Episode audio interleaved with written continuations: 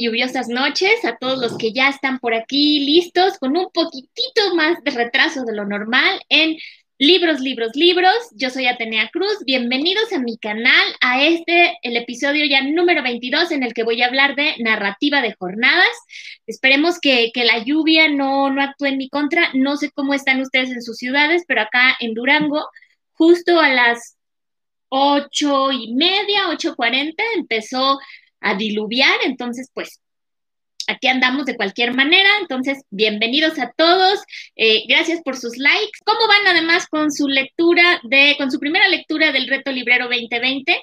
Este viernes, justo este viernes que es 31, va a haber una emisión especial en directo a las 9 de la noche también para que se conecten y platiquemos de cómo les fue con este libro muy incómodo de leer y muy a propósito, bueno, al menos relacionado precisamente con, con que hoy se discutió en Veracruz. Eh, aprobar la ley de, mm, bueno, eh, de prodecisión, le llamaremos, este, para legalizar el aborto. Por desgracia no pasó la ley, pero bueno, en este canal somos pañuelo verde y así aquí sí apoyamos el aborto y tarde o temprano será legal, será ley, aborto legal y gratuito ya en todo México, no solo en Ciudad de México. Porque bueno, el debate no es si se debe de abortar o no se debe de abortar, el aborto sucede. Eh, independientemente de las creencias de las personas que no estén de acuerdo con él y sus motivos. Y lo que estamos buscando es que sea una práctica que se pueda realizar de manera confiable, segura para la mujer que la realice eh, en condiciones este, salubres que no pongan en riesgo su vida y también, por supuesto, eh, que sea accesible no solo para las personas de, de muchos recursos, ¿no? Porque a final de cuentas esto sucede. Entonces, lo que queremos es que sea parte de, lo, que se cubre también con el seguro médico gratuito que tenemos en México. y sobre todo que no esté penado, ¿no? Al final de cuentas, pues si no va a ser gratuito, por lo menos que no esté penado, ¿no? Pero bueno, no vamos a entrar eh, más en esta discusión. Quizá sí podamos hablar más de eso eh, el viernes. Nada más aviso que si lo que les gusta es polemizar, pues no, no me voy a enganchar en esas cosas porque a final de cuentas yo tengo mis convicciones y esas no van a cambiar. Y a ver, dice Mariana, buenas, Ulises, con una carita de sorpresa. ¿Qué es eso de narrativas de jornadas? Ahorita lo vamos a saber. Eh, hola, Mariana RG. ¿Va a pasar, Marcela? Claro que sí, tiene que pasar. Eh, dice Mariana, no fue hoy, pero será y además lo vamos a tirar, pero por supuesto que sí. No fue hoy, yo estaba viendo en redes que, que no, que era hoy la discusión y que no había pasado, qué bueno que todavía no. Eh, hola Erwin, bienvenido, buenas noches. Y bueno, pues aquí, manitas arriba. Muy bien, muchas gracias a todos. Pues vamos a empezar. Eh, vamos, voy a platicar un poquito de qué es la narrativa de jornadas. Ya tengo aquí mis libros listos para platicarles y recuerden que una vez terminado el capítulo, ya cuando esté en YouTube, eh, igual mañana que ya está disponible, abajo eh, en la cajita de la descripción les dejo los enlaces a los libros que pueden conseguir, sea de manera gratuita o comprándolos en línea, eh, pues para que, para que hagan más y más y más larga su lista de, de, de lectura que pues no acaba, ¿no? Esta semana yo tenía planeado hacer otra cosa, pero la verdad es que yo también ando súper cargada con las lecturas y este entonces, pues, eh, pues dije, no, bueno, voy a echar mano de alguna lectura que ya conozca muy bien y dije, mmm, armé aquí más hace rato, haciendo la tarea en último momento, como buena estudiante de universidad que ya no soy, pero que me quedaron esas secuelas, ¿no? La adrenalina de inventarse la, tarea, haciendo el ensayo tres minutos antes. Em, ah, dice Mariana, que no fue hoy en cuanto a que no sucedió, pero de que sucederá, sucederá. Claro que sí. Ah, ya dije yo, bueno, a lo mejor estoy mal informada. Pues bueno, ya dejando de lado este debate, vamos a platicar de la narrativa de jornadas. A ver, ¿por dónde empezamos? Bien, recordemos, como les he comentado en algunos programas anteriores, a lo mejor, eh, la novela es uno de los géneros más recientes en la literatura. El género más, los dos géneros más antiguos, eh, bueno, depende del académico al que ustedes lean, puede eh, inclinarse por uno u otro, eh, son la poesía, entendida como la lírica, em, y el cuento. ¿Sí? Aunque en los verdaderos albores de la literatura, muchos de los géneros que nosotros conocemos derivaron sobre todo de la poesía, ¿no? Porque durante mucho tiempo, en la, en la antigüedad, y por supuesto me refiero más a, esencialmente a lo occidental, porque pues es la tradición literaria por la que estamos regidos, al menos es la más inmediata para nosotros, eh, las historias importantes para la comunidad y también para eh, las historias de hazañas personales o de cuestiones muy subjetivas de, un yo lírico venían precisamente en la poesía. Es decir, estas historias que nos llegaron a nosotros eh, en forma de narración, como la Odisea o la Iliada de, Homero, originalmente fueron escritas en forma de poema. Eh, ¿Por qué? Bueno, de entrada no fueron escritas. Eh, son creaciones literarias que partieron de la oralidad y que se memorizaban y se repetían y por eso tienen tantas frases que son muy repetitivas. Eh, pienso en lo Odisea, por ejemplo, que cada cierto tiempo cuando mencionan a Atenea, siempre dicen que Atenea la de los brazos níveos, o Atenea la de los ojos dorados, o, o Aquiles el de los pies ligeros, o Héctor el domador de caballos, así todas estas reiteraciones que están haciendo de ciertas de las genealogías de los personajes o de los lugares en los donde están o las explicaciones largas tienen que ver con que son herramientas mnemotécnicas, que es mnemotecnia, eh, mnemocine era la musa de la memoria. Entonces son, eh, estar repitiendo una frase cada cierto tiempo lo que hace es que se nos pegue más, ¿no? Y si nosotros vamos por la vida declamando un poema larguísimo que está hablando de guerras que fueron importantes para nuestra cultura, pues lo ideal es que tenga cierta medida porque eh, la métrica en la poesía, aparte de darle una cadencia, o sea, un ritmo, como una canción, lo que hace es que como las canciones se nos peguen mejor en la memoria. Entonces, eh, en ese tiempo muy, muy anterior a los libros escritos, em, la forma de conservar las historias, los cuentos, las narraciones, también venían en poemas, ¿no? Luego se van despegando y eh, va cada género va tomando forma, aunque en cada época o con cada corriente literaria que va surgiendo se le van a hacer modificaciones, ¿no? Tenemos ciertas reglas generales sobre los géneros, eh, pues de entrada, pues para tipificar y partir de algo para, de cierto suelo parejo, para poder explicar pero eh, los géneros normalmente se hibridran, ¿no? Hibridan. Ah, dije mal, se hibridan. Eh, o sea, podemos ver, podemos volver a ver poemas narrativos, podemos ver cuentos que, que están, este, que están atravesados por canciones, eh, o bueno, más bien cuentos que están formulados, por ejemplo, como notas periodísticas, podemos ver novelas que están hechas a partir de puras cartas, etcétera. Entonces, esta estructura como de poemas eh, prevaleció durante muchos siglos en la historia de la literatura occidental, desde los años antes de Cristo, que es básicamente donde se encuentra buena parte de, la literatura grecolatina, que es la importante para nosotros en la antigüedad, para, para este lado de la cultura, em, y persistió.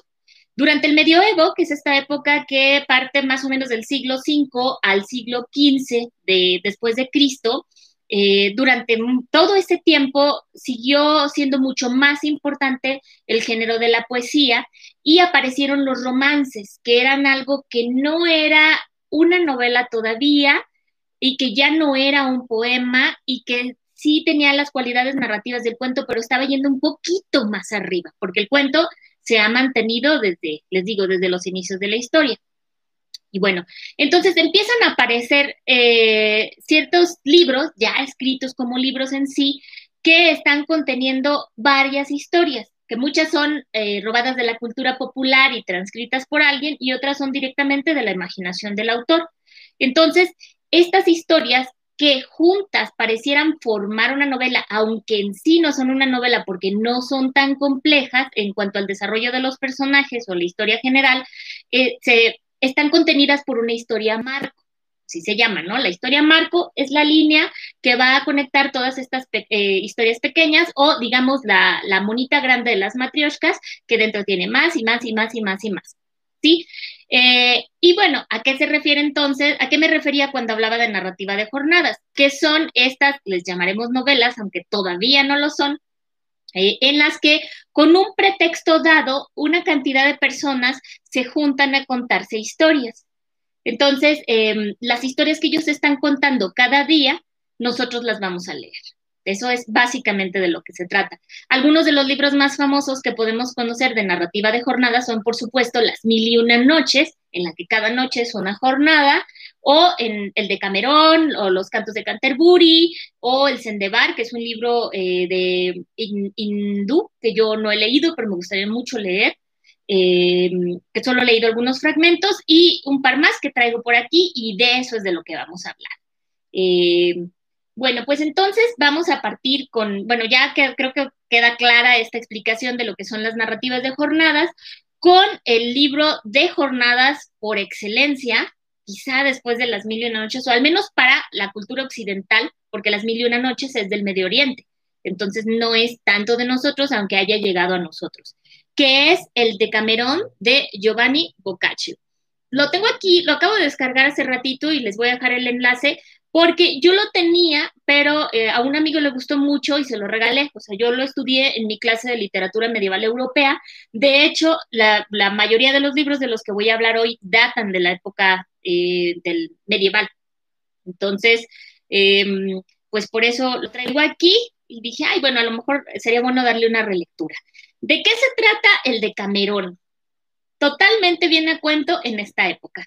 Está sucediendo la peste negra o peste bubónica en Europa. Eh, acá está situado específicamente en Italia, que sabemos que fue esta eh, enfermedad que azotó terriblemente Europa, con la que murieron muchísimas personas y de la cual nos quedan estas imágenes interesantísimas de las máscaras que se hacían los doctores, ¿no? Para poder atender sin enfermarse, que tenían este, como así negro y luego un pico muy largo que, son como muy siniestras, ¿no? Y que incluso yo he llegado a ver algunas personas que han mandado a hacer este, unas para esta época, como para esta época del COVID, nomás como por exóticos, como José Antonio Badía de Leyendas Legendarias, y me encanta el detallazo. Es una imagen muy, muy curiosa. Entonces, em, en el de Camerón lo que sucede es que se juntan eh, siete amigas, van a la iglesia, eh, y están pues platicando de que se está poniendo así brutal la situación de la peste donde ellos viven y que lo mejor que podrían hacer es irse a la casa en la campiña de una de ellas, eh, me parece que a las afueras de Florencia o algo así, pues a que pase todo ese rollo y la gente pobre se muera, porque obviamente pues la gente pobre no tiene casas de campo a las cuales huir, ¿no? Y la gente pobre, como siempre, tiene que trabajar. Y mientras, pues, este, estas chicas dicen, pues vámonos todas, en lo que se calman las aguas y estaremos lejos y a resguardo. Pero entonces, preciosa historia escrita por un hombre en el medioevo, una de ellas dice, oigan, pero ¿cómo nos vamos a ir puras mujeres? O sea, necesitamos un hombre para que ponga orden en todo esto, para que nos diga qué hacer, para que sea la voz de la razón y que sea la fuerza espiritual y para que nos guíe y para que no estemos solitas porque Dios, somos mujeres. Entonces dicen, no, sí, qué excelente idea. Pero algunas recuerdan pues que sus, algún, que sus maridos no están, que ya se murieron, que bueno, X, ¿no? Y pues casualmente llegan a la iglesia tres chicos, eh, no tan chicos porque dice eh, el libro que el más chiquito tiene por lo menos 25 años, unos muchachos de buena familia y entonces ellas les dicen, oigan, pues nos queremos ir a la campiña para estar a salvo de la peste negra, jalan o se pandean. Pues claro, jalan, ¿no? Entonces van muy contentos este, y privilegiados eh, a esta casa y se ponen de acuerdo en que, bueno, eh, qué día van a hacer la limpieza y los días del Señor que son de guardar. Y para no aburrirse, deciden contarse historias. Son 10 personas y eh, van a estar ahí dos semanas y ahí no, no se cuentan historias todos los días porque un día lo dedican a la limpieza y el domingo, que es el Día del Señor, pues lo dedican nada más a la espiritualidad. Entonces, en total, pues digamos que se cuenta en una semana lo que sería de lunes a viernes y luego la otra de lunes a viernes, entonces cumplen sus dos semanas con solo 10 días. Y como son 10 personas, todos cuentan un día, bueno, una historia cada día, entonces son en total 100 cuentos los que uno va a leer.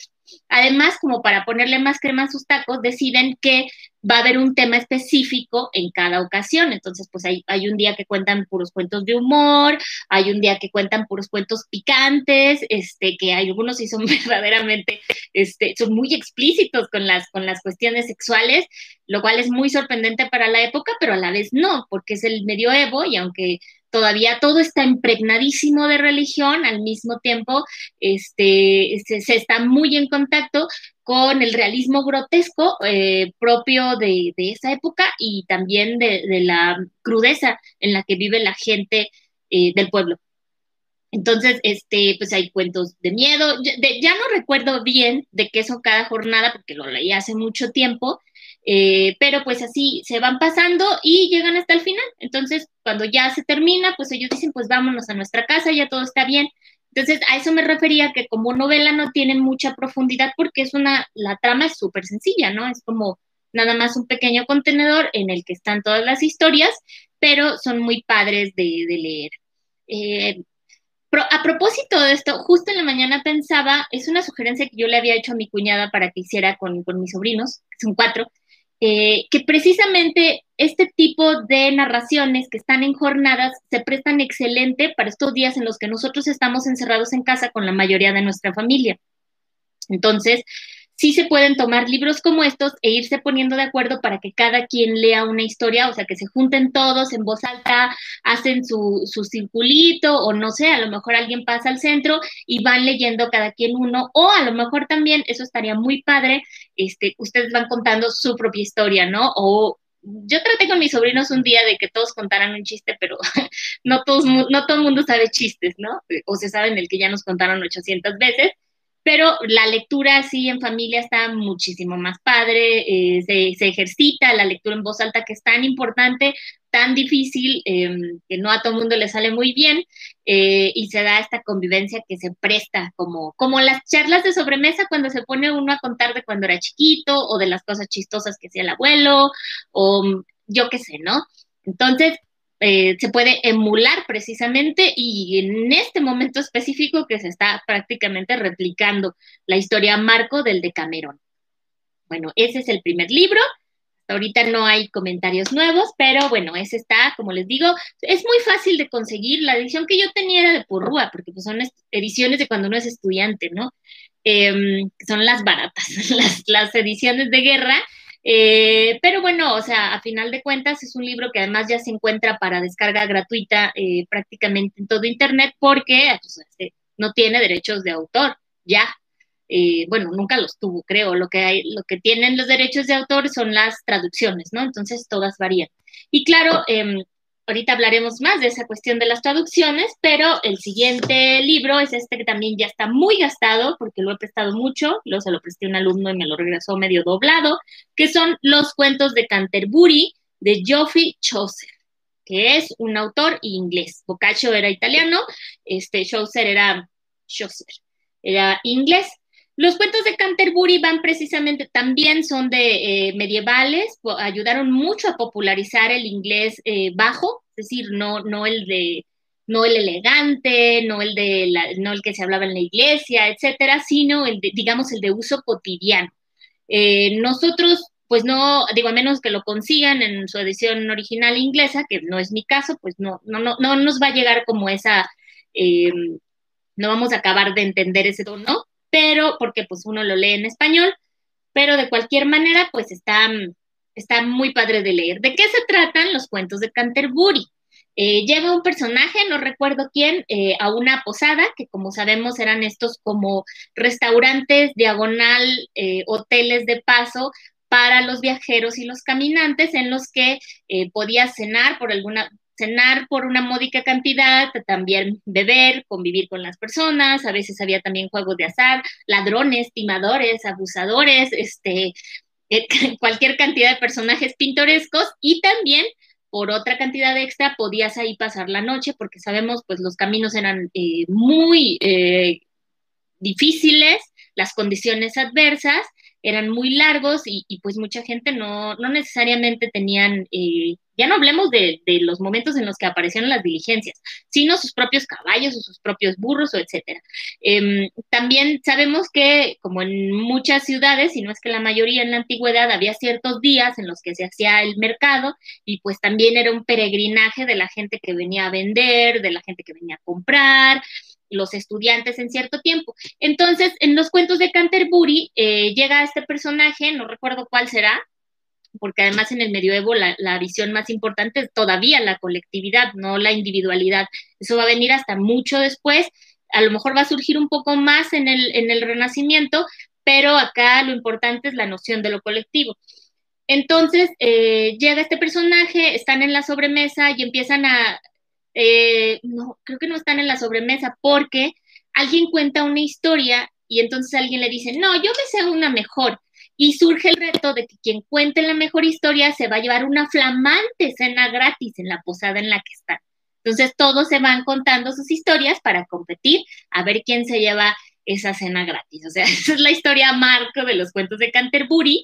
Creo que los cuentos de Canterbury no son tan, em, ¿cuál será la palabra? A lo mejor tan descarados como los de cuentos del Decamerón. Incluso creo que hay una película del Decamerón de Pier Paolo Pasolini, ¿no? Si, no me equivoco, eh, si no acá ustedes me corregirán, eso no lo busqué. Recuerdo haberla visto, no me gustó mucho, este, porque saben que en esta versión de, si es de Pasolini, mm, creo que los actores no eran actores, eran personas reales. Entonces, este, a mí no me gusta, la verdad, el cine hecho con personas reales, pues porque se ve muy tieso, irónicamente, ¿no? Entonces, bueno, eh, ese es el marco de los cuentos de Canterbury. Es un humor más inglés, pero también está muy padre. Este quizás se puede hacer más lectura familiar con, con niños incluidos, porque en el de Cameron vienen algunos que no están digo, aunque ahora también los niños le entran a muchas cosas y saben muchas cosas, pero bueno, eso ya es a criterio de cada quien, ¿verdad? Yo no voy a andar ahí recomendándoles pornografía para sus niños, eso ya ustedes lo decidirán. Pero a final de cuentas no es pornografía, ¿no? Es literatura y el tratamiento es muy, muy diferente. Entonces, bueno, cualquier niño que se haya quedado en la sobremesa de una familia ya habrá escuchado chistes verdes y picantes, entonces tampoco es como que le toque que, ah, ¿qué está pasando, papá? Pero bueno, ustedes ahí igual a lo mejor también lo quieren ir checando poco a poco. Em, dice Ángel, aguante por Rúa. Sí, aguante, aguante de verdad, ¿eh? la, editorial de los estudiantes. Em, dice Ulises, eso es un ejemplo de lo bueno de la vida, leer en familia. Claro, yo leía con mis hijos, pero ya crecieron y ya no quieren. Oye, qué mala onda. Fíjate que yo a veces quiero leer con mi mamá y, mi mamá es la que me dice, ay, no, yo no quiero leer en voz alta, ella es a la que le da flojera. Yo estaba leyéndoles las mil y una noches a mis sobrinos, este, pero luego también se me carga el trabajo y ya no siempre puedo, y si quisiera que siguieran, tengo que supervisarlos porque solitos no lo hacen, pero es un, es un gran deleite, este, leer en familia. Iba a decir de otras actividades más, pero, pero leer sí eh, presta se presta una dinámica muy diferente que ver una película o que ir al teatro o que ir a un concierto, ¿no? Es muy diferente. Eh, dice Erwin, sí, eh, sí, es de Pasolini y es tremenda. Ajá, lo sabía. Porque cuando la estaba estudiando en la escuela, un amigo mío me la prestó, me dijo, yo tengo esa que tú estás este, estudiando. Y le digo, no me gustó. Pero bueno. Eh, bueno, entonces vamos a continuar con otro libro que a mí me encanta. Me junté las tres ediciones que tengo aquí en casa, dos son mías una es de, pues, de la familia, digamos, de mi mamá, y como verán, la leí tantas veces de niña que ya ni tiene la pasta. O sea, no tiene pastas, le faltan como 20 páginas que me parece que las vi el otro día en casa de mi mamá, por ahí tiradas, y es, ta, ta, ta, tan, uno de mis libros favoritos, precisamente Las Mil y Una Noches. Eh, les dejo aquí abajo también el enlace porque también la traigo en mi Kindle, pero pues acá voy a aprovechar para eh, presumir las dos ediciones que tengo. Eh, que es esta, esta me la regaló una alumna en un, intercambio de libros que hicimos una Navidad en la prepa del TEC. Eh, Diana, muchas gracias. Esta, me moría yo por esta preciosa, la compré, bueno, la había visto en Sambors. Eh, allí la compró ella ya hace un rato, ya tiene un rato. Y esta otra que compré, eh, creo que uno lo compré en Educal y el otro lo compré en, el remate de libros del auditorio porque no lo había encontrado. Esta es de la DGP, de la Dirección General de Publicaciones de Secretaría de Cultura, de las mil y una noches. Eh, hablaremos, bueno, hablaré un poco de la historia Marco y luego hablaré también de las ediciones y haré algunas recomendaciones al respecto. Eh, ¡Ay, hola! mi cascabel Magali, qué gusto que estás por acá, que, de verdad estoy muy, muy contenta. Eh, dice Ángel, vamos a juntarnos a leer en familia como Homero cuando lee la revista Selecciones, ¿sí? El otro día estaba platicando ese capítulo con un amigo. Ah, pues para la entrevista que hice, que le hice a Arturo, el editor de Playboy, este, que espero ya la hayan visto en esta nueva sección que es Vida de Lectores. El domingo viene la segunda parte de la entrevista y la próxima semana va a haber otra entrevista con una amiga escritora también que quiero mucho. Y bueno, todo el formato de esta nueva sección son, es la entrevista dividida en dos partes. Una sale un domingo y otra sale el otro domingo y espero que sí les haya gustado, porque estoy muy emocionada con esa sección. Bien, entonces, bueno, de las mil y una noches, creo que todos tienen una idea de lo que se trata, que bueno, es la historia de este mm, sultán, eh, bueno, dependiendo la edición eh, cambia el término, pero le llamaremos sultán porque no soy experta en el Medio Oriente ni nada por el estilo, este rey eh, árabe que mm, sale de viaje, se regresa porque se le olvidó algo y encuentra que su mujer organizó una orgía con, con no sé, más de una docena de sus chicas, de su, bueno, de sus chicas asistentas este, de su servidumbre y un montón también de esclavos negros. Entonces, pues se enoja terriblemente, mata a la mujer y luego está deprimidísimo. Entonces, su, hermano, que es otro rey, le pide que lo visite en su reino y pues ya va, llegan, se saludan con mucho gusto y, el hermano, no sé si es el mayor, creo que es el mayor el que está, el que lo invita, eh, lo ve triste al hermano, le dice, oye, ¿qué te pasa? No, pues no te puedo decir. Entonces un día lo invita a casar eh, y a este mismo hermano, al que ya había sido engañado, se le olvida algo en el castillo y se regresa, o bien no quiere salir a cazar o algo así. El, caso es que se queda en el castillo y ve que, en cuanto su hermano se va, la esposa se reúne ahí en un patio y también hace una orgía con esclavos negros, con sus, con sus compitas amigas y bueno, se hace el, eh, se hace el desorden, ¿no? se descontrola todo y pues él dice, ay, bueno, o sea, a mi hermano también lo engañan, entonces pues yo, ¿por qué me siento mal? Y anda todo contento, no le dice nada al hermano, pero le cambia el ánimo. Entonces el hermano le dice, oye, pues ¿qué pasó? Estabas muy triste y de pronto ya te veo muy bien. Dice, no, es que no te puedo decir porque te vas a sentir mal. Entonces el otro le insiste, le insiste, le insiste, hasta que este le dice, mira, pues a mí me pasó esto y esto y esto, pero pues ya no me siento tan mal porque ya me di cuenta de que a ti te pasa esto y esto, ¿no? entonces el hermano dice, ¿qué está pasando? Y le dice, ah, bueno, haz como que vas a salir de viaje y te quedas, te regresas acá conmigo sin decir y vas a ver que es verdad lo que te digo. Entonces los dos hermanos lo ven eh, y el engañado pues también se vuelve loco, mata a la esposa y le dice al hermano que bueno que al menos lo sacó de su error. Entonces el hermano se regresa a su reino y se queda este otro amargado y dice, todas las mujeres son malditas, todas son este, un engendro de Satanás y pues yo me voy a desquitar de todas y nunca volveré a confiar en ninguna. Entonces, todos los días escoge, primero se va por las mujeres de, por las chicas jóvenes de la corte y luego las de alta sociedad, se casa con ellas y a la mañana siguiente las mata para no dar oportunidad a que lo engañen. Entonces, obviamente, pues qué clase de, de, personas van a querer estar entregando a su hija para eso, pero es el rey, entonces le tienen que ir entregando chicas y chicas y chicas y chicas hasta que llega un momento en el que ya no hay. Y de las pocas personas que todavía tienen hijas, una de ellas es su visir, que es como el como un, es un alto cargo, ¿no? Que, que, lo aconsejan, que lo asisten, etc. El visir tiene dos hijas. Eh, una es Cherezada y la otra ni me acuerdo cómo se llama.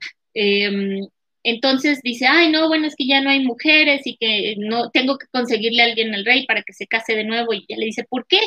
Entonces él le dice, no, pues pasa esto y esto, ¿no? Y ahí es donde ya empieza en sí, esa es la historia Marco empieza eh, las mil y una noches en forma porque ella le dice, no, mira, papá, tú mándame, no vayas a ser como este personaje que, le cuenta un cuento. Y entonces él dice, claro, sí, este, podría no ser como este personaje, pero este, yo te voy a contar esta historia y ¡pum! Y se otro cuento. Total que Cherezada le dice, no mandes a mi hermana, eh, mándame a mí, eh, y lo manda, eh, la manda, o, si mandas, no, sí mandan a la hermana, perdón, me estoy equivocando. Le dice a la hermana, mira, nada más, este, después de la primera noche juntos, eh, o creo que durante la primera noche, dile que no tiene sueño y que, y que me llamen y te cuento una historia. Y así nos la vamos llevando, ¿no? Entonces ya pasa lo que tiene que pasar, y, y, o no sé si al revés, el caso es que las juntan y Sherezada le cuenta una historia al rey pero esta historia, eh, los personajes tienen otra historia que contar y así se lo va llevando noche tras noche porque le cortan lo mero bueno, como cuando a mí se me atoraba la transmisión, y él les da chance, dice, bueno, una nochecita más, nada más para que termine esta historia, y te la, este, y pero ya mañana la terminas y cuello, ¿no? Pero se la lleva así lo que se llama mil y una noches, aunque yo nunca he contado los, los relatos, no creo que sean mil, es un decir. Y bueno, además varían de traducción a traducción porque este fue, esta fue una historia que se enriqueció mucho también con la oralidad y que las versiones cambian, ¿no? Unas tienen más, otras tienen menos. Historias muy famosas contenidas por las mil y una noches son las aventuras de Simba del Marino, que hasta tiene serie, aparte de películas, o Aladino, ¿no? Aladino me parece que es la historia más, más conocida. Y si, bueno, si en el occidente tenemos esta idea del genio saliendo de la lámpara, que también es gracias totalmente a las mil y una noches. Y bueno, otra muy conocida, aunque ya no tanto, Alibaba y los 40 ladrones, ¿no? Cuando yo era niña todavía era un cuento muy popular, ahora ya no tanto, pero al menos se quedó el ábrete sésamo, ¿no? Aunque ahora tampoco ya tanto. Y bueno, la historia Marco también se desarrolla así de una manera muy simple porque siempre eh, una historia tras otra historia tras otra historia y cuando ya no tiene nada más que contarle Cherezada, perdón, que el rey está viendo si la mata o no, ya le dice, aguanta, mira, en este tiempo que ha pasado, pues fíjate que ya tuvimos estos, no recuerdo si dos o tres hijos, ya nos hemos agarrado cariño, tú ya has visto que yo ya no te engaño, ya perdona a las mujeres, ¿no? Y dice él, no, bueno, sí, ya me encariñé con esta chica pues ya tenemos ir, ya, qué remedio. Y hacen tremenda fiesta y fuegos artificiales y todos son felices o algo así. Entonces, pero bueno, al menos pues se salió con la suya, ¿no? Logró que perdonaran a las mujeres. Em, de las ediciones que yo les digo que tengo, creo que en realidad la que más me ha gustado es precisamente esta, la muy viejita de mi mamá. Em, es una de las traducciones más populares de un francés que se apellida Gallant, muy, muy vieja, que se supone que fue el primero que usó una traducción eh, en lengua no árabe. O sea, lo, pasó al francés y de esa traducción del francés eh, son las historias que nos llegaron a nosotros. O sea, yo que tengo esta, es una, no es una traducción directa del árabe, es del francés. Entonces, sabrá Dios qué tanto ha cambiado o no. ¿Por qué lo digo? Porque hace algunos años, visitando la casa de un amigo muy querido de Zacatecas, Joshua, él tenía otra que era la edición del doctor, ay, no me acuerdo cómo se llamaba. Luego lo voy a buscar porque está muy chistoso. Como tiene una introducción en la que este doctor, porque así dice el doctor, no me acuerdo que un apellido muy peculiar, él aclara precisamente que todas estas eh, traducciones están muy alteradas por la censura y es verdad.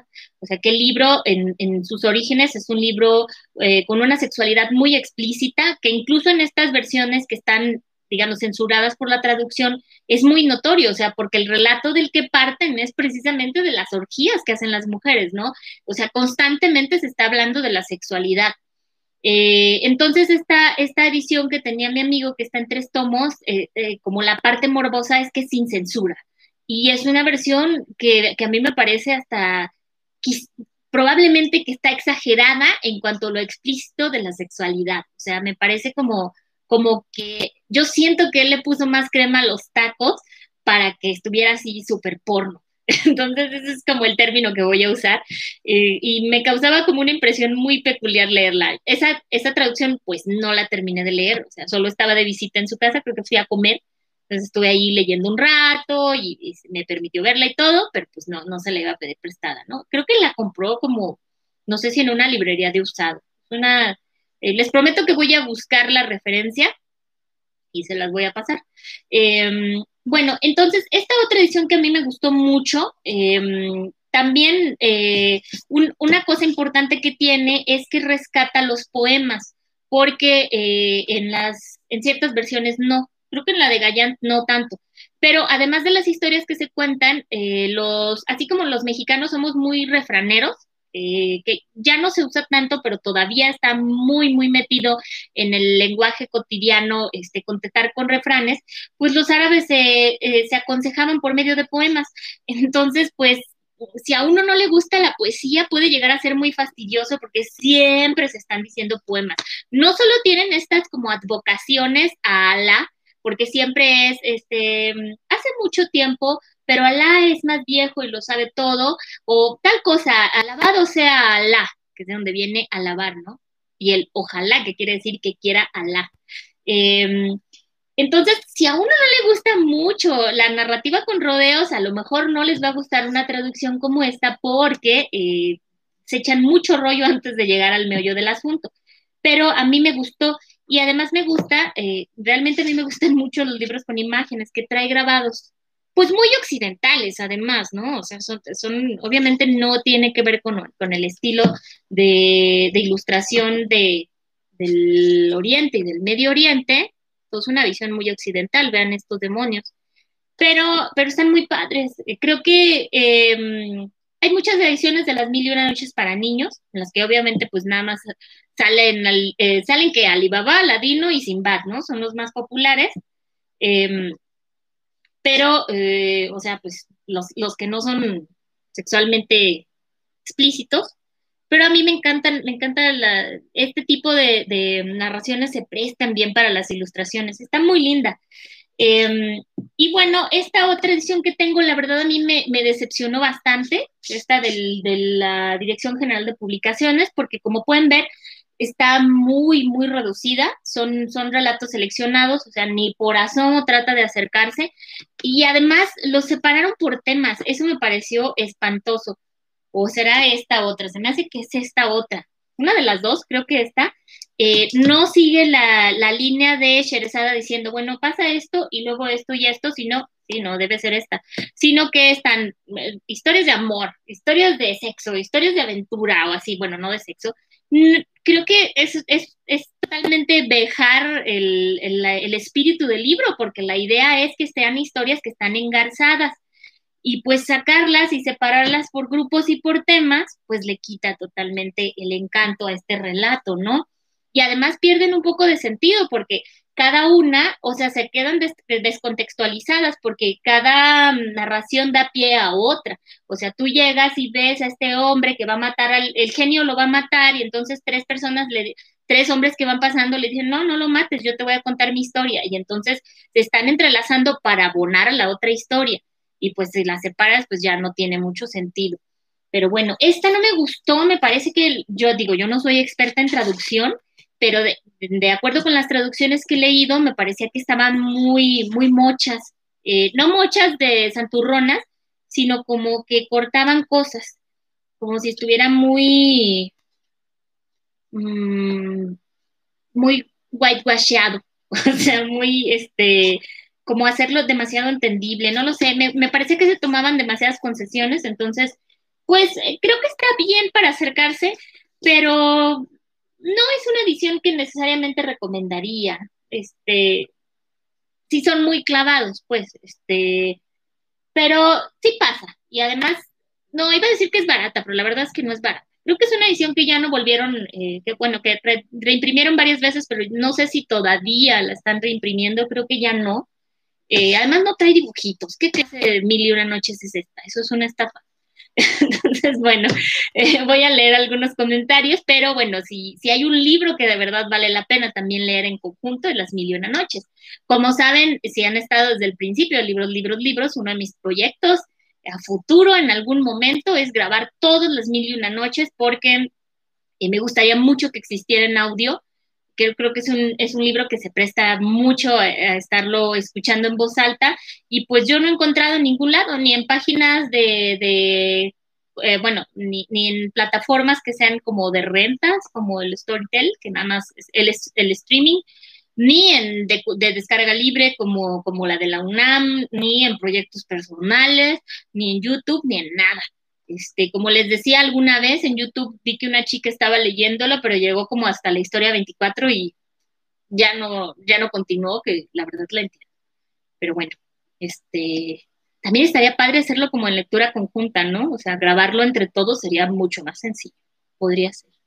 Bueno, voy a ver qué dice Zoe. Dice, llegué un poco tarde, perdón, perdonada, Zoe. Lo importante es que estás aquí. Dice Ángel, chale, hubieran adaptado la horchatota en la versión de Book Bunny. ¿Qué es eso? No, ay, horchata, es un término muy horrible. Este, Ángel, Canal 5 picaba esa de cortar el número bueno cuando pasaban Dragon Ball Z. Ay, bueno, también los, los capítulos de Dragon Ball Z pueden ser media hora en la que no pasa absolutamente nada, ¿no? Hasta el final pasa algo. Yo nunca fui fan. Eh, Rowena, ¿podrías recomendar alguna edición de Las Mil y Una Noches, porfa? Eh, hay una de Editorial Anaya que está muy buena, pero es carísima. Em, mm, mm, mm, yo diría que esta, ¿eh? Em, creo que es la que les digo que está separada por, por temas, déjenme revisar, pero me gustó bastante y tiene muchas, muchas, muchas historias. Entonces, em, es más larga. A ver, ¿sí será esta o no será esta? esas cosas, cosas que debí de haber revisado antes de empezar el programa. Perdón, es que me tomé una siesta. Será esta otra, porque eso explicaría por qué, me, por qué he odiado tanto esta, esta edición. Porque además, uy, este, mm, allí tanto para conseguirla, entonces cuando ya la conseguí fue una gran decepción que no, que no fuera como yo la esperaba. Pero de todas maneras, acérquense a la edición que sea, todas están chidas. Em, dice, eh, em, si no, bueno, después de revisar esto puedo poner ahí en redes para los que tengan el pendiente de alguna edición específica que recomiende. Em, dice Víctor, alcancé a llegar, que me perdí para revisarlo en Spotify. Pues no sé, si llegaste en las mil y una noches te perdiste este dos recomendaciones que tú y yo ya estudiamos en literatura medieval europea, así que no importa. que son el de Cameron y los cuentos de Canterbury. Ahora que si no los leíste, pues mejor sin buscarlos. Em, dice Damaris, hay una versión para niños en las bibliotecas de primaria que es muy resumida pero muy linda. ¿No será esta la edición de Anaya, que tiene está así grande y tiene unas ilustraciones preciosas? Esa me encantó, ¿eh? Muy buena. Eh, Ulises, el libro que está muy leído o maltratado Las Mil y Una Noche, ¿de qué editorial es? Pues no sé, porque no tiene este ni las hojas del principio ni las del final. Entonces no tiene la hoja legal ni el colofón, pero eh, pues no, no se ve nada, no tiene ni el lomo. Entonces, creo, les digo que me parece que vi por ahí la, la pasta ahí en casa de mi mamá, la voy a buscar eh, y, les pongo la referencia. Ay, cómo me gusta este libro. Le tengo mucho cariño. Eh, dice Ulises que le entra, sí, estaría maravilloso. Dice, eso es saberla hacer. ¿Qué? ¿De qué pasó? no me enteré. Dice Damari, sí, esa, les encantan los chamucos. A mí también me encanta. Yo una vez la quise comprar y, y pues, mm, pues, estaba muy cara. Era, y aparte era nada más como por capricho, lo sabrán ustedes, de tener libros bonitos. Y bueno, mi última recomendación, ya la había recomendado en el video para niños, pero no me importa, lo voy a volver a recomendar porque me encanta este libro de El Pozo de los Ratones y otros cuentos al calor del fogón de Pascuala Corona, que es el seudónimo de Teresa Castelló y Turbide eh, para mm, contar los cuentos que le contaba su abuelita y su nana de tradición oral muy, muy mexicanos, aunque si uno se pone a rascarle lo suficiente, son cuentos tan viejitos que se pueden rastrear en la tradición de la literatura europea también desde la medieval hacia adelante. O sea, son cuentos muy viejos que llegaron rodando el viejo continente al nuevo, se, adaptaron a la cultura mexicana, latinoamericana también, porque seguramente rodaron hacia abajo de, de nuestro país, a otras partes del continente, y se quedaron totalmente en el folclore.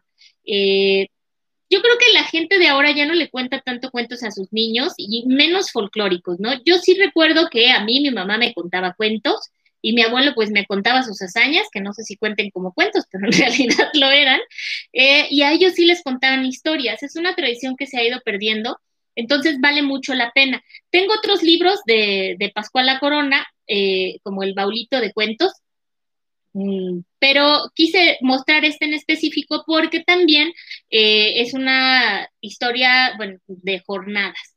¿De qué va este libro? Pues eh, varios personajes, trabajadores de, de, una propiedad, algo parecido a una hacienda, se juntan a esperar a que los tamales estén listos ahí en el fogón. Entonces, pues en lo que están listos los tamales, pues se van a platicar historias viejitas tiene estas ilustraciones que están, están monas, ¿no?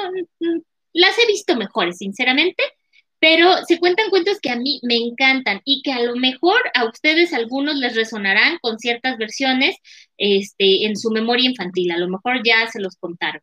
Entonces, eh, pues la historia es esa, ¿no? Arranca con que todos dicen, bueno, pues vamos a platicar en lo que está lista la cena y eh, tienen unos versitos al final, que es algo muy bonito que todavía les incluye Pascual la Corona y se van contando historias de diferentes estilos, muy marcadas también por el ingenio y la picardía mexicana. No picardía este, relacionado con lo sexual, sino que este, como los pícaros, ¿no? Como el, el, chico listo que se aprovecha de la situación y sale adelante, un poquito el antihéroe. Este, aquí pueden ver esta señora que es muy, muy mocha y, recibe su castigo. Aquí mocha sí, me refiero a Santurrón.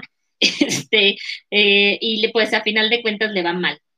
Entonces, eh, es un libro muy lindo y pues termina cuando ya la olla está haciendo este ruido como, como un tintineo, dice, de que ya está, eh, de, está sonando la tapita de que ya están los tamales y también se hacen su chocolatito caliente.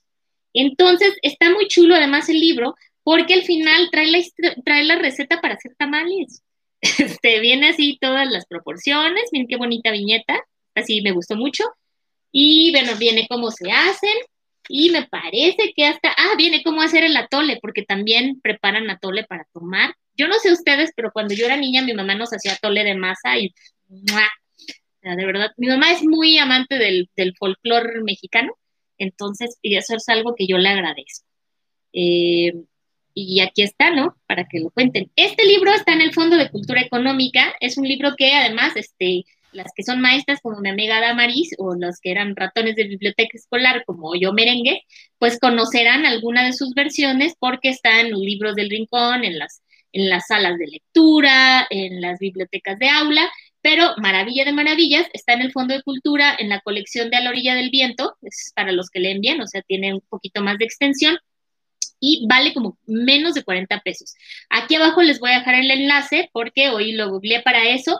Por ahí está rodando el PDF, pero de verdad es un libro que vale la pena tener. Este es otro libro que también se presta, que se lo vayan pasando. E imagínense qué chulada además leerlo mientras uno realmente espera que estén listos los tamales. de a que le hagan de chivos los tamales. Entonces, pues está, está muy, muy precioso. También hay que asomarse a nuestra cultura, nuestra propia cultura popular, que es muy rica y muy muy preciosa.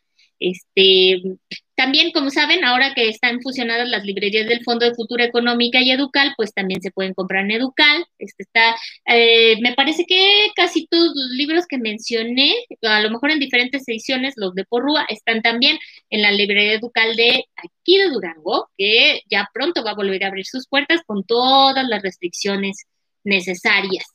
Ese es un comercial porque yo soy muy clienta de Ducal y mi mejor amiga es la encargada de ahí, que además es excelente lectora y excelente bordadora.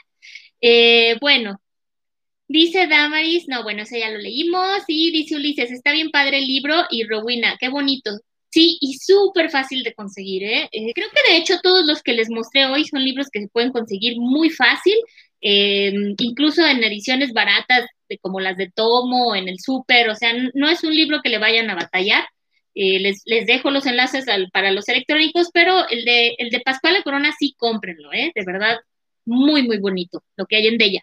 Hay incluso una edición muy bonita, así más grande, yo la tenía, pero la regalé, que está en bilingüe, me parece que traducida también al náhuatl, con las ilustraciones muy padres.